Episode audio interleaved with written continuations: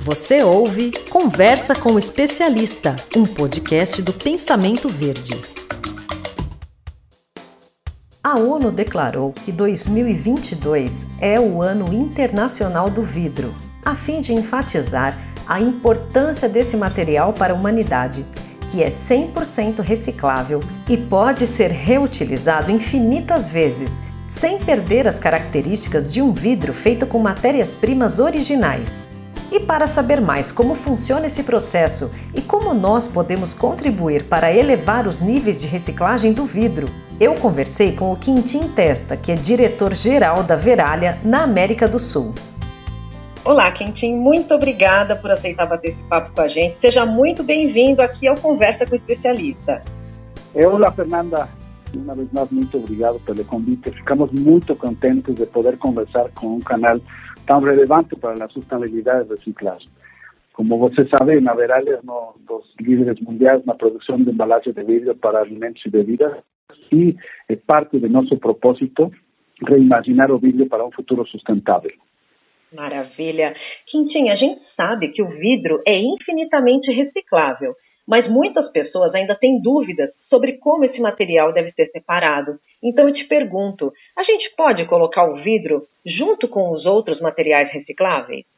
É, além de ser um material 100% reciclável e infinitamente, contribui muito para a conservação dos produtos da valor al producto que está engarrafado, envasado en el vidrio.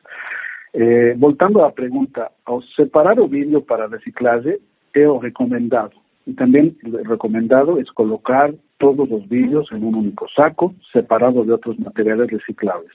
No caso de vidros quebrados, por supuesto, devemos eh, embrulharlos en una caixa o papelón para proteger a las personas de no tener un, un accidente. También eh, quisiera hablar un poco que a Verala quiere siempre incentivar a colecta de vidrio para reciclarlo. Por eso nos creamos un proyecto que se llama Vidrio Vida Vidrio, que faz parte de nuestro propósito, como falei antes, que es de imaginar o vidrio para un futuro sustentable. El proyecto piloto prevé instalación de más o menos 200 contenedores de puntos de entrega voluntaria no eixo Sao Paulo, Campinas, Mogi das Cruces. Nos pensamos que a través de este proyecto podemos ayudar a la educación, a la sostenibilidad, a la colecta, al reciclaje y también podemos colectar con esto más o menos 4.000 toneladas de caco por ano. Ótimo. E tem mais uma dúvida também que as pessoas têm. É, os vidros precisam ser separados por cor para serem reciclados? No Brasil não é necessário separá-los em sua residência, em sua casa, em seu comércio, por cor. Eh, no es el caso de otros países, como el caso de Alemania, por ejemplo, que se separan los vidrios de garrafas por cor, blancas, verdes, marrón y otros colores, es, utilizando diferentes tipos de containers que tienen una infraestructura ya establecida. ¿Por qué? Porque ellos tienen ya una, una, una ley que exige hacer el reciclaje y el tirar el, el, el, embalaje al es eh, un crimen. Entonces no es el caso de, de, de Brasil. Eh, quiero darte, ilustrar un poco las grandes diferencias que nos vemos. En caso de Alemania, por ejemplo, en 2019, eh, Alemania recicló más o menos 84% do vidro. No caso de nosso caso, eh, 75% do vidro, 75% do vidro consumido, infelizmente, va para aterros sanitarios y apenas 25% son reciclados. Além de eso, eh, que un costo para las prefecturas el, el, la logística reversa de ese material. Entonces tenemos una oportunidad importante aquí. Eso quiero ilustrar también que eh, este reciclaje de vidrio es mucho importante para la, el impacto ambiental, es decir, el impacto, la pegada de CO2. Para darte una idea, Fernanda, cada 10% de caco utilizado en la producción puede reducir 5% de CO2 y hasta 2.5% menos de consumo de energía en el proceso de fabricación. A Veralia, siguiendo nuestro propósito, tienen como objetivo a nivel del mundo atingir una reducción de emisión de carbono, de CO2, de 27,5% até 2030. Tem mais uma dúvida também que eu quero tirar com você. É, os rótulos e as tampas, eles precisam ser retirados antes de, de serem encaminhados para reciclagem? Não é necessário remover os rótulos do vidro, porque as cooperativas e as empresas contam com processos eficientes para essa remoção. Mas não é o caso de, de las tampas, porque son de un material, de metales o plásticos, que no van bien con la, el reciclaje do vidro. Entonces, en este caso é importante tirarlos. Legal. E as embalagens vazias de medicamentos? A gente tem aí aqueles vidros, né, de remédios. É, eles devem ser descartados nos pontos de entrega voluntária das farmácias ou eles podem ser também descartados junto com o nosso resíduo doméstico? É uma pergunta muito interessante. Primeiro, é importante saber que cada medicamento tem dois tipos de embalagens. O que fica em contato direto com o remédio, que se chama embalagem primária, que pode ser de vidro ou outro material, e a embalagem secundária, que não tem contato com o elemento químico.